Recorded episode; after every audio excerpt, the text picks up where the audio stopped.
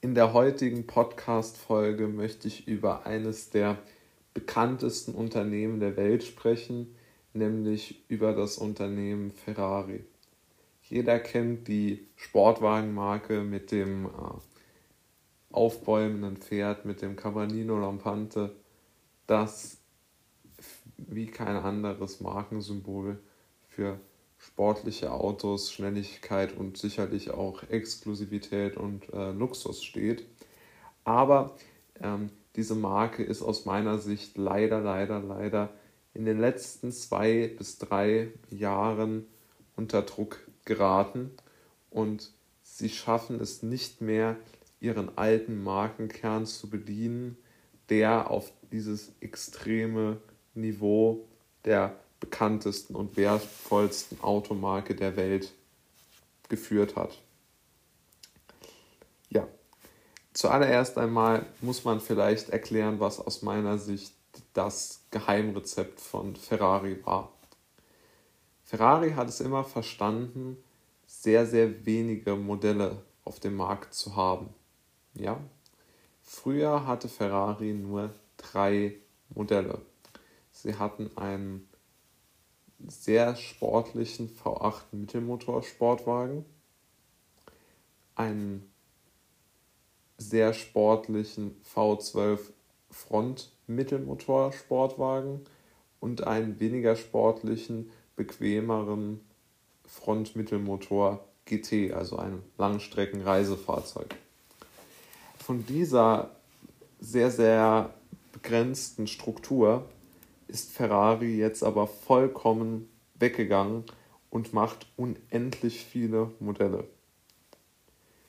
Ferrari baut aktuell zwei sogenannte Einstiegsmodelle, die sie früher nie hatten. Also Autos, die nicht wirklich den Leistungsansprüchen der Marke äh, dienen, aus meiner Sicht baut Ferrari zwei Modelle.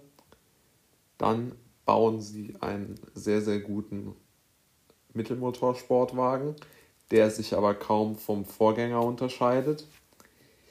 Dann bauen sie einen sehr guten Front-Mittel, äh, Front-Mittelmotorsportwagen, der sich aber auch kaum vom Vorgänger unterscheidet.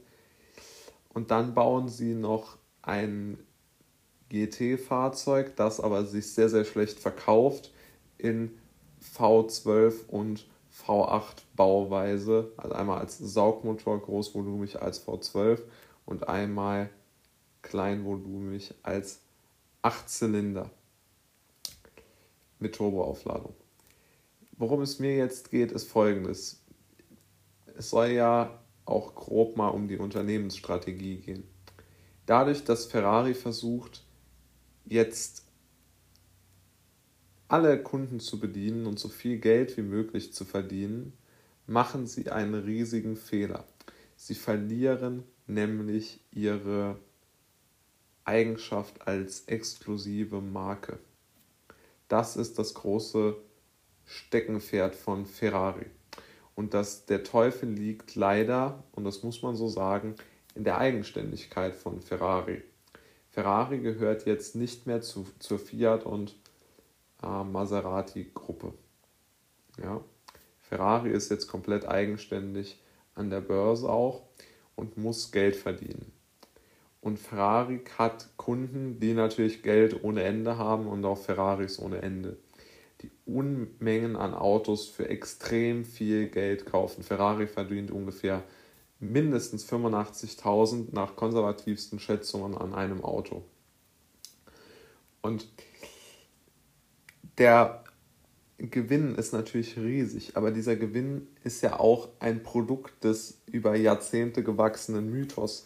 Das heißt, wenn ich den Mythos jetzt einäschere, weil ich zu viele Modelle habe und jeder kann auch einen Ferrari kaufen, den er sich wünscht, wenn er nur genug von den Ferraris beim Händler kauft, die niemand haben will. Also man stellt sich vor, Sie möchten jetzt einen 812 GTS, also den Front-Mittelmotor-Sportwagen als Targa oder Cabrio, wie man es auch sehen möchte.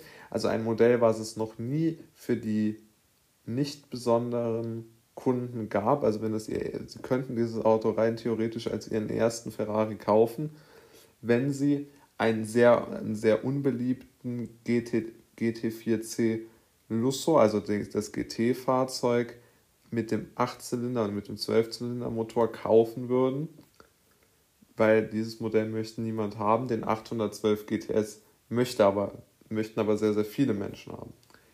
Nun sehen wir das Problem. Ferrari hat jetzt viele Modelle, die niemand haben möchte. Es möchte niemand einen Ferrari Portofino, es möchte niemand ein, ähm, ein äh, GTC 4 mit V12 und es möchte niemand einen GT 4, äh, ein GTC 4 Lusso mit V8. Das bedeutet, Ferrari hat jetzt schon drei Modelle geschaffen, die sehr unattraktiv sind und möglicherweise sogar auch noch vier mit dem Ferrari Roma, mit dem Einstiegs-GT mit V8 Biturbo-Motor, wo man noch nicht genau weiß, wie er performen wird auf dem Markt. Sie werden aktuell überall der Liste gehandelt auf, auf den verschiedenen Plattformen. Allerdings sieht man dort sehr wenig Bewegung und ich bin sehr, sehr skeptisch, ob die hohen Preise dort gerechtfertigt sind. Aber früher, als ich mit dem als ich mit Ferrari, ähm, mit meiner Begeisterung für Ferrari begonnen habe, gab es nur drei Modelle und alle drei waren toll. Es gab den F430, den 599 und den 612. Alle waren auf ihre Art und Weise sehr speziell und exklusiv. Wenn Sie heute oder im Frühling oder im Sommer in, an die Königsallee nach Düsseldorf gehen oder in die Maximilianstraße nach München, werden Sie Unmengen der unbeliebten Ferraris sehen. Sie werden Unmengen Californias und spätere Portofinos und ähm, FFs und GTC 4 Luxus sehen, also diese unbeliebten Modelle. Da liegt dabei wirklich der Hase im Pfeffer. Wir haben einfach dort diese Problematik als, als Autofans und als Fans der Marke, so möchte ich jetzt mal wirklich sagen, weil, weil das einen als Fan der Marke einfach traurig macht, dass es so viele Modelle gibt, die eigentlich nicht wirklich schön mehr sind als, als Autofan. Und ja, ich, ich hoffe eigentlich, dass Ferrari wieder zurück zu Maserati und, und Fiat Alfa Romeo geht, um einfach es sich wieder leisten zu können, nur noch drei Autos zu machen, drei Modelle, die aber wirklich toll sind. Und die müssen gar nicht perfekt sein. Also weder der F430 war perfekt, noch der 599, noch der 612 Scaglietti. Es waren alles Autos, die irgendwo sehr speziell waren und die einzigartig waren auf dem Markt und auch irgendwo kompromisslos. Und sie waren nicht gemacht, um, man hat gemerkt, dass Ferrari dort einen Kunden nicht unbedingt das Geld, natürlich wollten die den Kunden damals auch, an den Kunden damals auch Geld verdienen, das ist ganz klar, aber es war nicht so ersicht, also man konnte jetzt nicht sagen, wenn ich einen 599 oder einen F430 will, dann muss ich einen 612 kaufen, sondern man konnte einfach bestellen und man musste extrem lange warten. Oder manchmal äh, musste man äh, sehr, sehr lange warten und konnte die Wartezeit vielleicht auch damit abkürzen, dass man Maserati kaufen musste. Aber das ging dann eher vom Händler aus und nicht von der Marke direkt, das muss man auch sagen.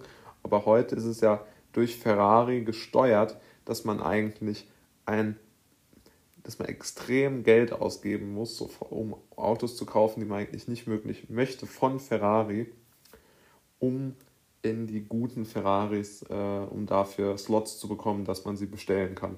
Und ich muss sagen, das finde ich schon traurig. Und ja, also ich hoffe, dass Ferrari sich wieder zusammentut mit Fiat, Alfa und Maserati, um dann einfach wieder drei spezielle Modelle zu machen und nicht diese alten äh, und diese alten Werte von Exklusivität, von die, gar nicht mal die heutigen Ferraris sind viel, viel besser als die alten, für die ich geschwärmt habe. aber irgendwie haben sie ihre, ja, ihre Spezialität verloren. Dieses besondere Etwas, diese Exklusivität, diese Erhabenheit und auch diesen Mut, nur wenige Modelle zu machen. Und ich hoffe, dass sie dahin wieder zurückgehen werden. In der heutigen Podcast-Folge möchte ich über das Thema schlechte Gewohnheiten sprechen und warum es aus meiner Sicht so schwierig sein kann, aus diesen auszubrechen. Ähm, ich glaube, dass man mit dem Wort Gewohnheit zuallererst beginnen muss, denn die Gewohnheit bedeutet ja, dass ich mich an etwas gewöhne und dass ich sozusagen das als einen Teil von mir selbst sehe und vor allen Dingen, dass ich das über lange Zeit mache. Und wir kennen es alle von uns selbst. Wenn wir etwas über lange Zeit machen, dann wird es sozusagen zu unserer eigenen Agenda. Das hat gar nichts mit uns als schlechte Menschen oder als undis aus undisziplinierten Menschen zu tun, sondern einfach und einzig und allein an der Tatsache, dass wir schlicht und einfach nicht die Chance haben, uns so wirklich mit uns selbst jeden Tag zu vergleichen. Wir haben alle unsere Marotten und alle unsere Eigenarten und wir machen alle Dinge, die nicht gut für uns sind. Das ist völlig klar. Aber es gibt ja wirklich Menschen und sehr viele sogar, die machen Dinge, von denen sie wissen, dass sie nicht gut für sie selbst sind, trotzdem und versuchen sozusagen dann daraus oder können daraus dann gar nicht mehr ausbrechen und verlieren alles erdenklich Mögliche und siechen so dahin. Es ist aus meiner Sicht beispiellos, wie sehr dass diese, diese, diese Situation sozusagen die Menschen nach unten zieht. Wir sehen ja ganz klar, dass viele Menschen ein Problem damit haben, sich selbst zu entwickeln. Das heißt, es gibt immer Menschen, die für, für sehr, sehr lange Zeiten Probleme haben, das Leben an den Hörnern zu packen. Ja? Die Schwierigkeit dabei liegt darin, dass wir gar nicht wissen, worin eigentlich, ja, wie soll man sagen, worin unser Problem besteht.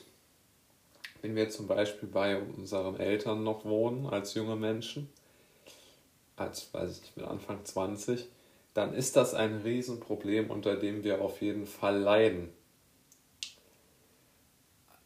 Aber es ist ja zu ändern, man muss halt einfach ausziehen. Aber es ist unheimlich schwer und ich spreche da aus eigener Erfahrung, diese, diese eigene diese eigene Bequemlichkeit des Elternhauses zu umgehen. Obwohl man weiß, dass es schlecht für einen ist, macht man es trotzdem. Man kämpft sozusagen gegen die eigene Natur. Und das ist genau der Punkt, wo die meisten Menschen sozusagen mit, der, mit dem Verlust der eigenen Lebensqualität beginnen. Oder den ich als sehr prominentes Beispiel dafür sehe. Es gibt andere prominente Beispiele, zum Beispiel solche Dinge wie Alkoholismus, Nikotinsucht, gute Beispiele. Sehr teuer, extrem sinnlos und bringt einen, entfernt einen von den eigenen Zielen. Ich glaube, dass die meisten Menschen sehr, sehr zielstrebige, gute und verantwortungsbewusste Menschen sind. Aber sie schaffen es nicht sozusagen auf ihre Replik auf ihre eigenen Unzuläng Unzulänglichkeiten ähm, sozusagen zu nehmen, ja. Und ich halte das wirklich für ein Riesenproblem. Und ja, es ist tatsächlich so, wenn, wenn jemand raucht, ist er nicht davon abzubringen, das zu tun, auch wenn man weiß, wie gefährlich es ist.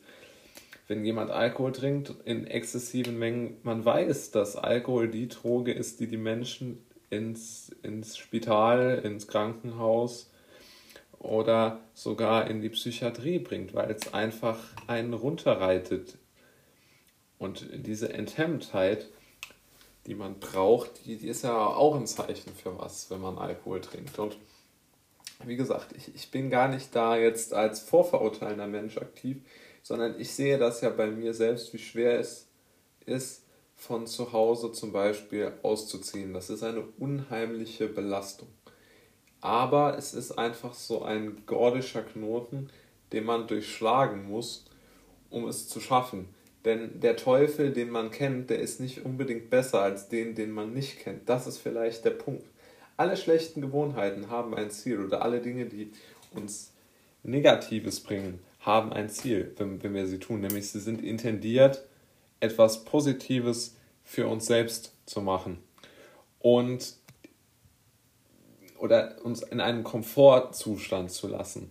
Nur dieser Komfortzustand, der ist so schädlich für uns und wir wissen das intuitiv. Wir wissen es intuitiv, aber wir können nicht so wirklich aus unserer eigenen Haut und das zerstört uns wirklich. Und deshalb bin ich auch der Meinung, wir haben die Verantwortung, unser Leben schon in die Hand zu nehmen. Aber natürlich ist es schwer. Ich möchte das gar nicht sagen, weil man muss immer einen kleinen Schritt machen, um von zu Hause rauszukommen. Man muss auch das Geld, das man hat, vernünftig einsetzen. Man kann nicht sagen, ich mache gar kein Risiko. Das geht einfach nicht. Aber natürlich ist es auch nicht ratsam, immer volles Risiko zu fahren. Das ist völlig schwachsinnig. Aber es ist genauso schlecht, immer zu sagen, ich mache gar keins. Weil gar kein Risiko nehmen ist auch ein Risiko. Das wäre so meine Einstellung zu dem Thema Risikoübernahme, beziehungsweise warum man Risiken nehmen muss, um schlechte Gewohnheiten zu unterbrechen. Wenn ich eine schlechte Gewohnheit habe, nehmen wir mal an, ich wohne zu Hause und bin darüber traurig, dann muss ich diese schlechte Gewohnheit abstellen und muss Risiko nehmen, auszuziehen. Und damit gehen ja viele Risiken einher, finanzielle Risiken. Wer weiß, wo man da hinkommt. Vielleicht auch äh, äh, schlechter Bauzustand und ähnliches. D'accord. Aber wir haben halt eben auch das Problem.